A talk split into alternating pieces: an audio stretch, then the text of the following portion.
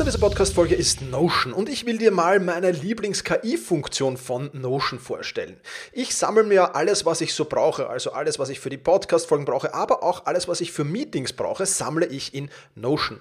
Und ich bitte dann die Notion KI meistens am Ende der Vorbereitung mir einen unbekannten oder weitgehend noch unbekannten Fakt zum Meeting-Thema zum Beispiel zu sagen. Also mein genauer Prompt dafür ist einfach, kannst du mir interessante, aber weitgehend unbekannte Fakten zum Thema XXX liefern, was auch immer da ist, oder zum Thema äh, dieser Notiz hier liefern und schon wirft Notion mir oder die Notion KI mir wahnsinnig spannende Tools. Das ist eine von vielen KI-Anwendungen, für die ich Notion verwende. Und das Coole ist halt, dass alles in einem Tool ist. Ich brauche nicht irgendwo anders hingehen. Ich bin direkt in der Meeting-Notiz und kann direkt da drinnen mit der künstlichen Intelligenz arbeiten. Und das macht es natürlich erstens viel, viel einfacher und zweitens natürlich viel, viel effizienter.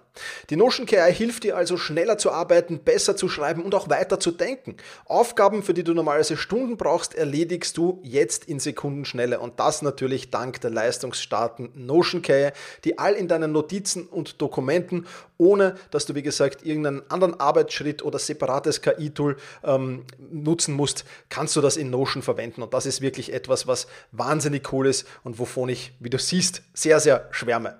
Um Notion kostenlos auszuprobieren, geh sehr gerne auf notion.com slash effizient und ja, alles kleingeschrieben, also notion.com effizient, um die leistungsstarke und benutzerfreundliche Notion KI heute noch auszuprobieren.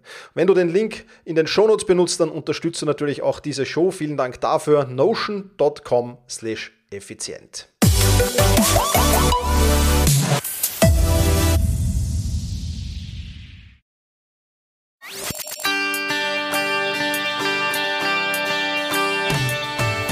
Effizienter arbeiten, lernen und leben der Podcast für dein Selbstmanagement.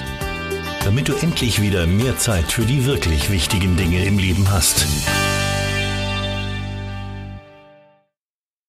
Hallo und ein herzliches Willkommen zur 335. Podcast-Folge. Mein Name ist Thomas Mangold und ich freue mich sehr, dass du mir auch heute wieder dein Ohr leist.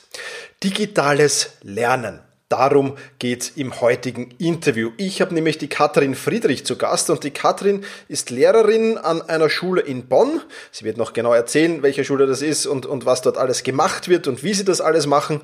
Und die haben dort eine digitale Lernwerkstatt implementiert, wo die Kids einfach lernen können, mit digitalen Medien umzugehen, digitale Inhalte zu erstellen und vieles, vieles mehr. Und ich habe mit ihr darüber geplaudert, wie man den Kinder vor allem äh, für digitales Lernen motivieren kann wie man, wie wieder der Unterricht bei Ihnen abläuft, wie Sie das genau machen, sowohl im Regelunterricht wie auch in der Digitalwerkstatt dann natürlich, welche Tools, Apps, Programme Sie verwenden, was Lehrer, aber auch Eltern tun können, deren Schulen jetzt noch nicht so weit sind, dass sie solche Programme anbieten.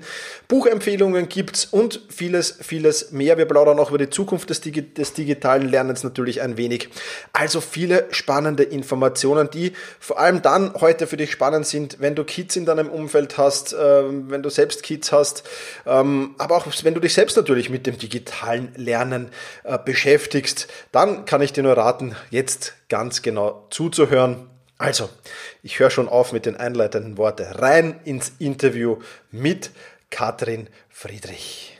Ja, hallo Katrin, freut mich sehr, dass du dir Zeit für dieses Interview genommen hast. Ich habe in, in, im Intro schon ein bisschen über dich erzählt, ein bisschen über dich geplaudert, aber sei doch mal kurz so lieb, stell dich selbst kurz vor, wer bist du so und was genau machst du? Ja, hi Thomas, erstmal vielen Dank, dass wir uns über mein Lieblingsthema, das digitale Lernen, austauschen können hier bei dir im Podcast. Und ähm, ja, also zu mir eigentlich, ich bin seit zehn Jahren, ah, jetzt schon fast elf Jahre Berufsschullehrerin an einem Berufskolleg in Bonn in Nordrhein-Westfalen.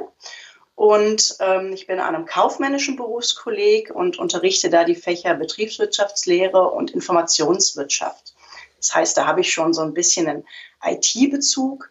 Und vor knapp zwei Jahren habe ich mit einem Kollegen zusammen bei uns an der Schule die Digitalwerkstatt gegründet. Und das ist seitdem quasi mein Herzensprojekt mhm. in der Digitalwerkstatt. Ähm, ja, das ist eine schulweite Projektgruppe, in der wir mit den Schülern kurz gesagt mit und über digitale Medien lernen.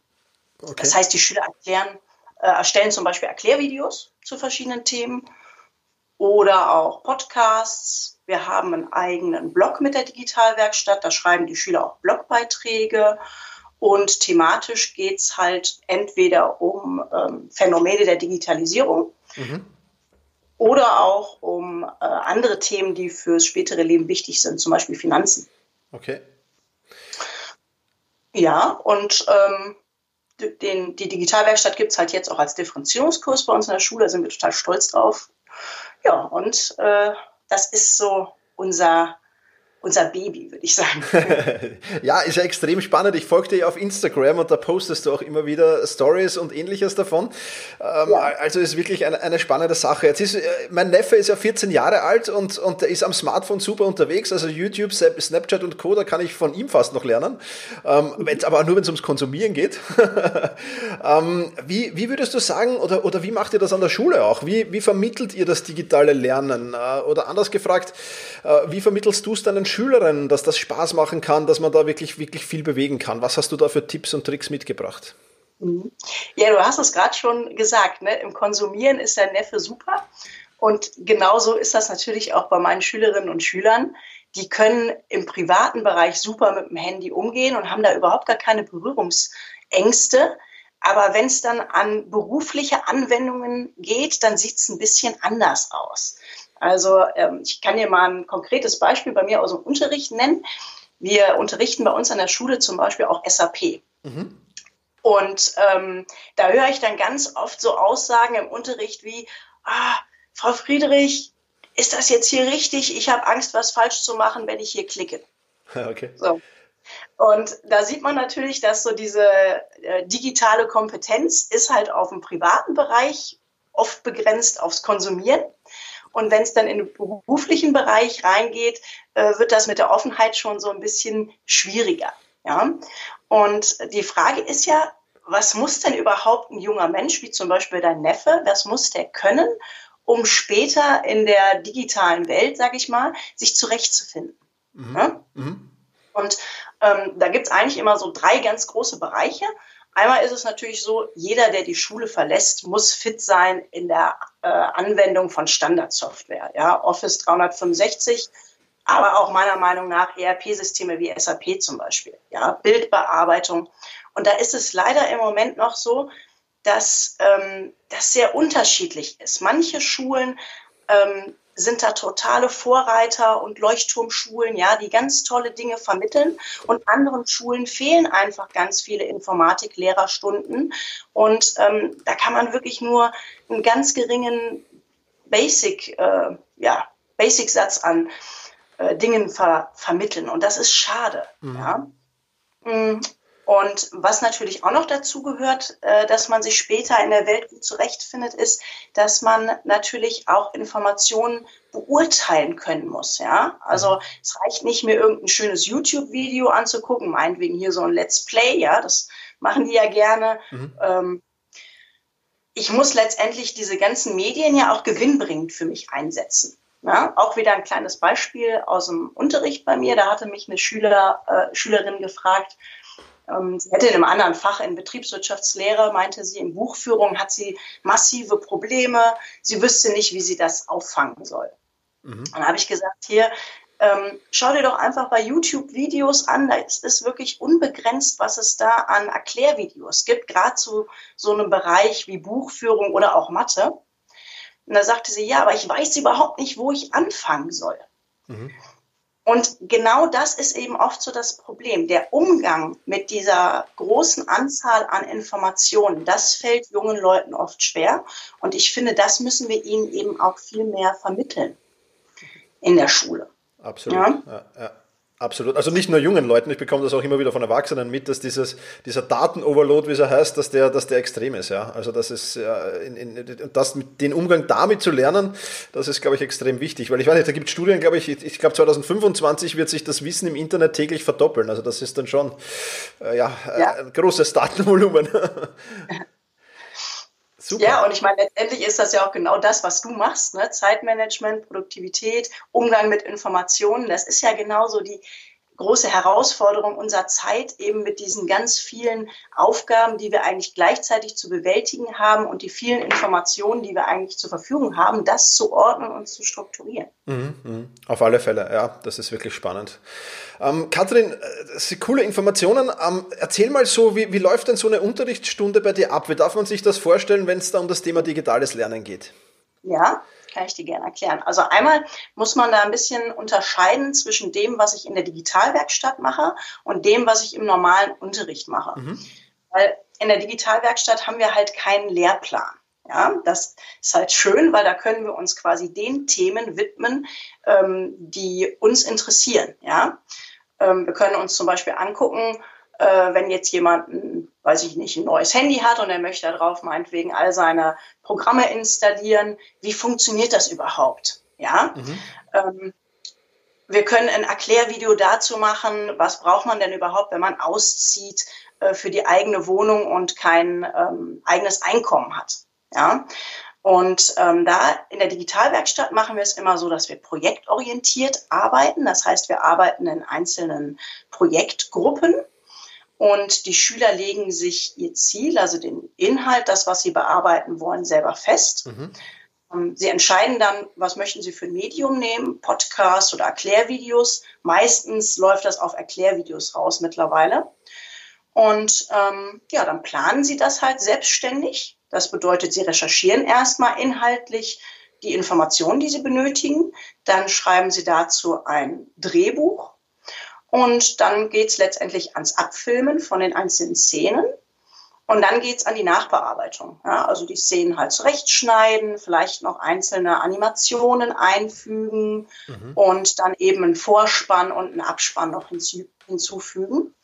Und in dem Zusammenhang treten dann halt auch ganz viele Fragen auf, ähm, die eben wichtig sind. Also wie zum Beispiel, ähm, so Fragen des Urheberrechts. Ja, mhm. was muss ich denn beachten, wenn ich ein Bild aus dem Internet nehme? Darf ich das einfach so von der Google Bildersuche runterziehen oder welche verschiedenen Lizenzen gibt es da?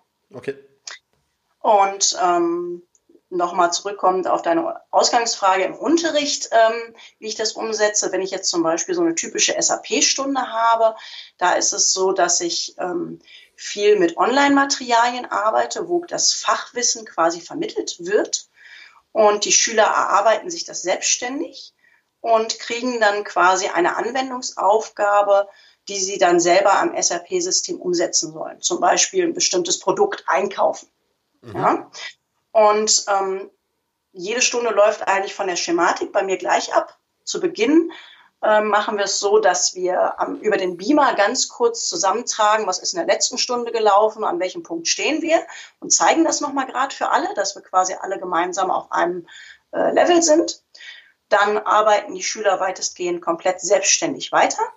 Und zum Schluss tragen wir auch wieder zu, äh, zusammen, wo sind wir stehen geblieben, was war jetzt quasi ähm, an Schwierigkeit in der heutigen Stunde, wie haben wir das gelöst und ähm, das gibt mir eben als Lehrerin die Möglichkeit, dass ich eben in der Stunde selber die meiste Zeit zur Verfügung habe, um eben individuelle Fragen zu beantworten, Probleme zu lösen, ähm, aber auch, dass Schüler sich untereinander helfen. Ja, also mhm. es gibt ja dann natürlich auch Schüler, die viel schneller sind als andere, weil die eben mit dieser selbstständigen Arbeitsform besser zurechtkommen.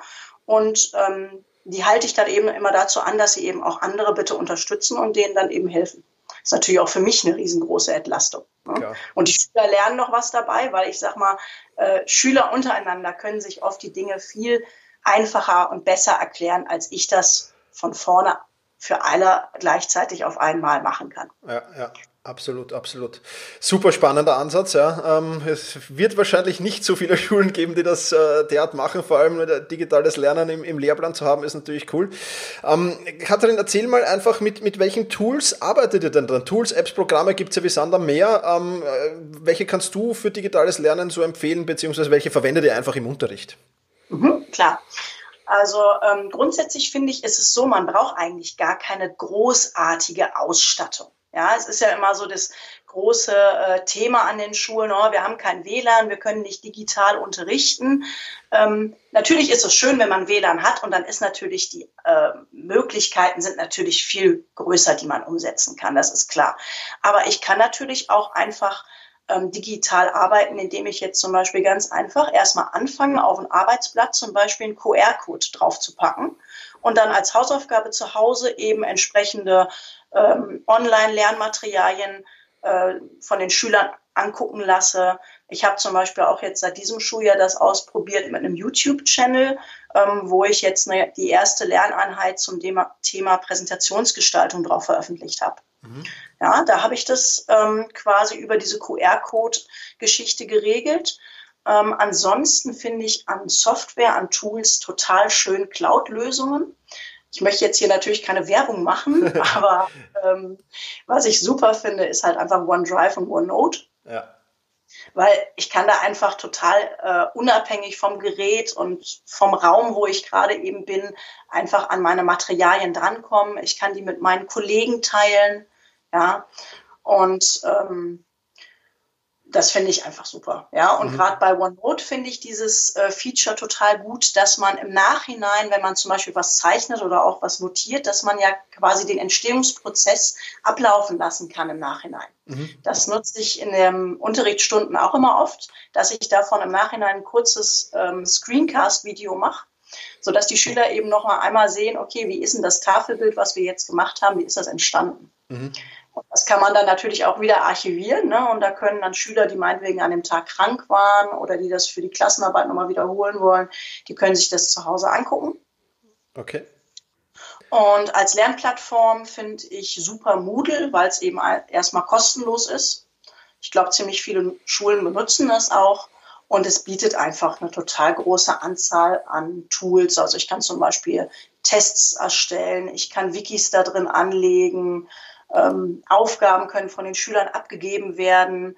Und ähm, auch wenn ich als Lehrer mal irgendwie auf einer Fortbildung bin oder krank bin, kann ich natürlich über diese Lernplattform dann die Unterrichtsmaterialien entsprechend bereitstellen. Die Schüler können dann an ihren Aufgaben weiterarbeiten und der Vertretungslehrer muss eigentlich nichts anderes machen, als ähm, die Klasse zu beaufsichtigen. Mhm. Absolut. Ja, und dann gibt es und da gibt es natürlich viele äh, kleine Tools, die, so webbasierte Dinge, die ich witzig finde, wie Padlet zum Beispiel oder auch Kahoot. Ähm, bei Padlet, das ist eine Online-Pinwand, die ich benutzen kann. Da kann ich auch an den Schülern einfach nur den Link freigeben oder einen QR-Code. Mhm. Und dann ähm, loggen die sich auf dieses Padlet ein und darüber sammle ich zum Beispiel immer ähm, Ideen. Das finde ich ganz schön. Und die Schüler brauchen da eben keinen ähm, Zugang und das ist natürlich in der Schule auch immer ein großes Thema, weil wir müssen natürlich den Datenschutz beachten. Ne? Ich darf streng genommen keine Schüler dazu anhalten, sich bei irgendeinem Webanbieter, bei irgendeinem Tool anzumelden. Okay. Ja, ähm, das ist halt leider immer so ein bisschen der Spagat, den wir in der Schule haben. Ich würde gerne viel mehr Tools nutzen, nur oft sind die natürlich mit Anmeldungen verbunden. Mhm. Okay, okay. Ja, das ist natürlich problematisch, ja. Aber das sind schon spannende, spannende Ideen dabei gewesen. Wir werden das natürlich alles in den Shownotes verlinken. Wenn du so lieb bist, Katharin, und mir dann auch die, die, die, äh, die Links dazu schickst, dann werden wir das natürlich alles verlinken, wenn das jemand nutzen will. Aber es ist ja. natürlich schon, schon, schon spannend ähm, zu sehen, wie er das macht und, und, und was er für Tools er verwendet. Ähm, jetzt weiß ich, bei meinem Neffen ist es so, ich glaube, die haben im einen Unterrichtsfach verwenden sie im Computer, das ist geometrisch zeichnen, also nicht sehr digitalisiert die Schule. Ja. Jetzt wäre da draußen, ich nehme an, ist Deutschland und Österreich ist jetzt nicht so gravierender Unterschied. Es wird sehr, sehr gute Schulen geben wie deine, die das schon sehr, sehr gut machen und dann wird es Schulen geben, die das noch relativ wenig betreiben. Wenn ich jetzt Eltern dein bin und sage, ähm, oder auch Lehrer bin äh, und sage, äh, ich will ähm, meinen Kids das, das Lernen irgendwie digitalisieren, ähm, ja, was, was, was kannst du Eltern und Lehrern empfehlen, dass dann vielleicht daheim in Eigenregie zu machen, wenn es die Eltern sind oder Lehrer, die das halt implementieren wollen im Unterricht. Ähm, wie, wie, wie kann das funktionieren und, und wie, wie kann ich die Kids dazu eben anhalten und, und ja, wie, wie, vielleicht auch, wie hat bei euch dieser Prozess ausgesehen? Ja, ähm, also man kann auch mit ganz kleinen Veränderungen eben einfach anfangen, digital zu unterrichten. Ich komme jetzt erstmal auf die Lehrer mal zu sprechen. Ne? Ich habe mhm. das ja gerade schon gesagt, zum Beispiel mit diesem äh, QR-Code auf dem Arbeitsblatt einfach mal draufpacken. Das ist natürlich total einfach. Ähm, oder eben auch ähm, so ein kleines Tool wie Padlet eben nutzen. Und das kann ich natürlich ja dann auch über die Handys, ja, von den Schülern. Das heißt, da brauche ich keinen WLAN in der Schule, da brauche ich keine riesengroße PC-Ausstattung. Das kann ich in jedem Unterricht machen. Ja? Mhm. Ähm, was man jetzt ähm, schön machen kann als kleines Projekt ist, dass man zum Beispiel am Ende von so einer Unterrichtssituation einfach mal, einfach mal das, was gelernt wurde, als ähm, kleinen Film darstellen lässt in Form von einem Projekt. Also da kann man zum Beispiel entweder einen Legefilm erstellen, da schiebt man einfach Bilder, die man meinetwegen ausgedruckt hat, ähm, quasi aus verschiedenen Richtungen ins Bild rein. Ne? Mhm. Die Schüler müssen das dann besprechen und erklären eben auf die Art und Weise ähm, ein bestimmtes Thema. Ja? Äh, man kann mit Lego-Figuren äh, ganz witzig Stop-Motion-Videos machen. Auch das geht mit dem Handy. Da gibt es ganz viele kostenlose Apps, die man benutzen kann. Und die Schüler sind bei diesen Dingen auch total schnell bei der Sache und total motiviert, weil es halt Spaß macht. Das ist ja so, so ein bisschen dieser spielerische Ansatz, ne? ja. der dann äh, mit zum Tragen kommt. Und ähm, Klar, ich kann natürlich auch einen echten Film machen. Also man kann die Schüler auch rausschicken mit dem äh, Handy und einfach mal zu einem bestimmten Thema, meinetwegen ähm, Altersvorsorge, mal die Schüler befragen lassen auf dem Pausenhof, äh, die Lehrer oder auch äh, zu Hause, die Eltern, Bekannte, wie wird denn Altersvorsorge betrieben? Ja, und dann wird da ein kleiner Film draus produziert. Das kann man machen.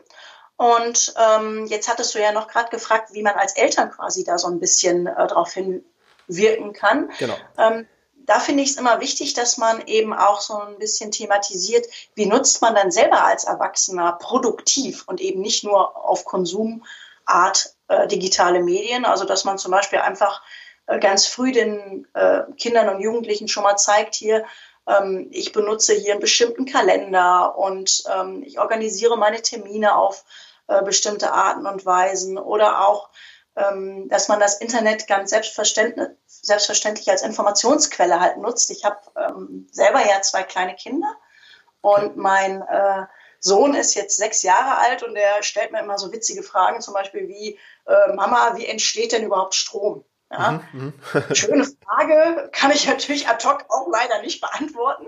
Und ähm, ich finde, dann kann man ja auch einfach dann mal ganz spontan in diesem Moment einfach hingehen und sagen, okay, komm, wir holen mal das Tablet raus und gucken äh, uns mal an, wie ist das denn? Ja. ja.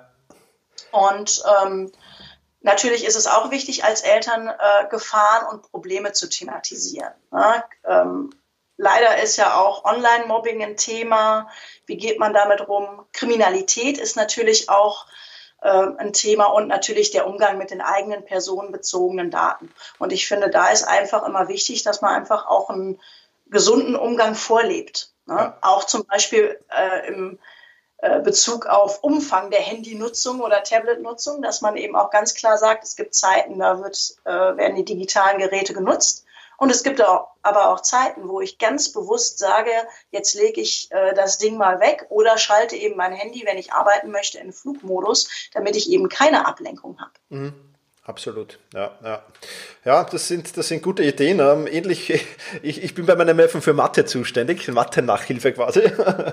Äh, und da haben wir das auch implementiert. Also er kriegt jetzt Termineinladungen, wenn er zu mir kommen soll, Mathe lernen, kriegt er, wird er zum Termin eingeladen und so. Also man kann da schon viel machen, wenn man das will. Ähm, ja, äh, da gibt es viele Ideen. Vielen Dank für deine Inputs, die sind natürlich auch spannend ja, äh, und, und, und äh, wirklich cool. Ähm, Katrin, jetzt gibt es ja äh, sicherlich wahrscheinlich jede Menge Bücher zu diesem, zu diesem Thema, digitales Lernen und ähnliches. Hast du eine Buchempfehlung oder gibt es sowas, was du empfehlen kannst? Hast du da irgendwas? Mhm. Also, ähm, was ich super finde, ist das Buch Mehr als 0 und 1. Ähm, das ist von Bert Böbeli Honegger. Ich weiß gar nicht, ob ich es richtig ausspreche, dieser Nachname. Das okay. ist ziemlich kompliziert. Ähm, das finde ich ganz witzig, weil das auch recht ähm, kurzweilig geschrieben ist. Und ähm, dann gibt es das Buch Smart School, die Schule von morgen von Detlef Stepphuhn. Und da sind eben Tipps, Ideen, Anregungen hin, äh, wie der Weg zur digitalen Schule ähm, eben ablaufen kann. Das ist recht praxisorientiert. Okay. Und ähm, was ich selber noch auf dem Zettel habe, was super sein soll, was ich aber selber leider noch nicht gelesen habe, ist das Plan, äh, ist das Buch ähm, Routenplaner digitale Bildung. Okay. Sehr gut, die, die, werden wir, die, werden wir, natürlich auch alle verlinken. Wer da mehr darüber wissen will, ist da super aufgehoben. Ähm, jetzt zu einer, ich, ich, frage auch sehr gerne in die Zukunft immer in meinem Podcast. Ja, und wenn, wenn du jetzt mal ein wenig in die Glaskugel reinsehen musst und äh, so ein wenig mal das Thema digitales Lernen in 10 oder 20 Jahren dir ansehen musst ähm, oder willst auch, äh, es gibt ja da verschiedene Ansätze. Ich glaube, Elon Musk war es, der gesagt hat, äh, es werden nur noch Computer mit uns plaudern in 10 oder 20 Jahren. Ich hoffe ja, dass das nicht so sein wird, aber ähm, wie, wie sieht das für dich aus? Wo, wo, wo geht die Reise hin im Thema digitalen Lernen? Ähm, ja, also ich glaube auch nicht, dass nur noch äh, Computer mit uns reden werden und dass wir nur noch Technologie zum Lernen verwenden. Ich hoffe aber, dass es in 10 bis 20 Jahren definitiv eine Selbstverständlichkeit ist, dass man ähm, Bring Your Own Device in Schulen etabliert hat. Äh, natürlich flächendeckendes WLAN, weil das einfach viele Dinge einfacher macht. Ne? Mhm. Und ähm, ich finde, fände es praktisch, wenn viel mehr ähm, E-Learning-Angebote, also Online-Kurse in der Schule eingesetzt werden würden, um so das reine Faktenwissen zu vermitteln. Und ähm, die dann aber auch in der Lage sind, quasi individuelle Rückmeldung zu geben, ähm, dazu quasi, welche Themenbereiche noch nicht so ähm, gut laufen, wo man vielleicht noch ein bisschen mehr lernen muss und was eben schon gut klappt. Das gibt's ja auch in so kleinen Tools schon, wenn man zum Beispiel sich so Vokabeltrainer anguckt. Ne? Mhm. Da äh, kommen die Vokabeln, die man eben schlecht beantwortet hat, die kommen ganz schnell wieder nach vorne und die, die von Anfang an fluppen, die werden dann erst in ein paar Tagen, ein paar Wochen wieder abgefragt. Ja. Ähm, also ich hoffe, dass das quasi mehr so auf die Technologie verlagert wird, so dieses Erlangen der reinen des reinen Faktenwissens mhm. und dass dadurch dann viel mehr Zeit dafür bleibt, dass man eben wirklich projektorientiert arbeitet ähm, und auch ähm, quasi offene Arbeitsformen hat, wo Schüler eben auch selbstständig ihre Projekte umsetzen können. Mhm. Weil ich sag mal, wenn wir in der Schule nie ähm, die Möglichkeit geben, dass jemand wirklich mal etwas selber planen muss, selber umsetzen muss, vielleicht mit einem externen Kooperationspartner wie im Betrieb mal ein Projekt durchführen muss, wie soll das dann lernen? Mhm. Ja? Also ich finde, da ähm, muss ich einfach viel tun. Ja. Und mein Traum jetzt so auf die Digitalwerkstatt bezogen ist eben, dass wir da ähm, bei uns an der Schule einen großen Projektraum zur Verfügung gestellt bekommen und dass wir quasi ähm, äh, nur noch Digitalwerkstattunterricht bei uns machen können, mein Kollege und ich, und dass uns quasi die Schulklassen jeweils für äh, zwei Wochen im Jahr besuchen, wo wir dann eben diesen speziellen Unterrichtsansatz von uns eben umsetzen können und die restliche Zeit eben dazu genutzt wird, um eben das reine Faktenwissen zu pauken. Ähm, ja, das wäre so meine Traumvorstellung. Super. Ja, dann, dann hoffe ich, dass dieser, dieser, diese Vorstellung in Erfüllung geht. Äh, natürlich an, an, an nicht nur, nicht nur für, für, für dich natürlich, aber auch für die Gesellschaft wäre das ein wahnsinniger Nutzen natürlich, wenn das, wenn das, wenn das sehr, sehr schnell passieren würde.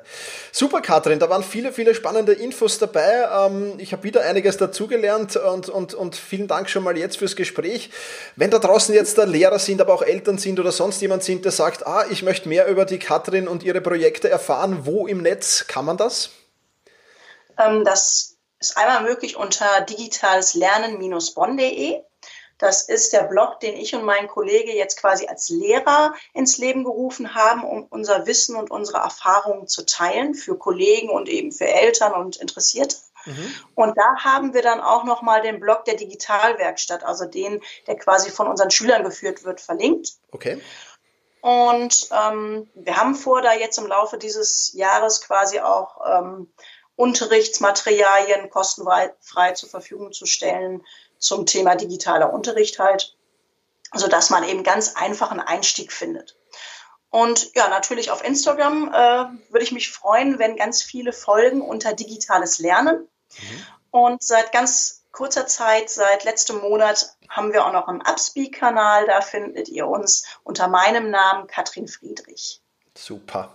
Werden wir natürlich auch alles verlinken. Upspeak-Kanal kann ich nur sehr empfehlen. Habe ich schon abonniert auch. Instagram sowieso.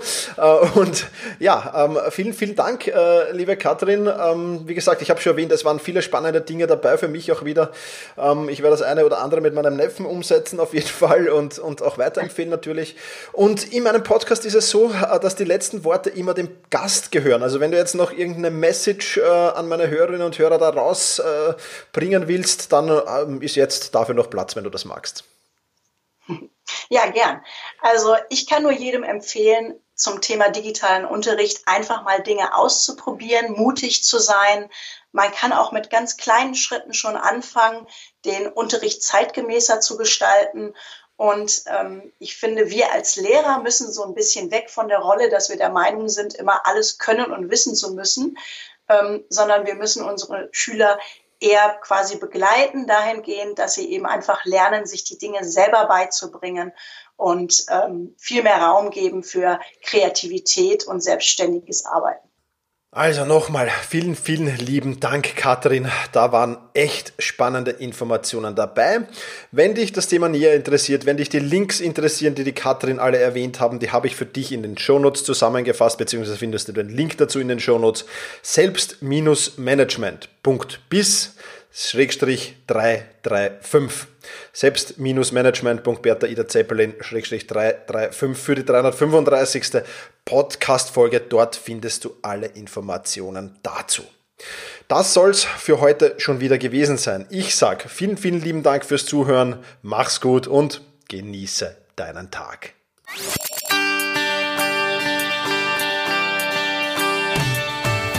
Effizienter arbeiten, lernen und leben der Podcast für dein Selbstmanagement. Damit du endlich wieder mehr Zeit für die wirklich wichtigen Dinge im Leben hast.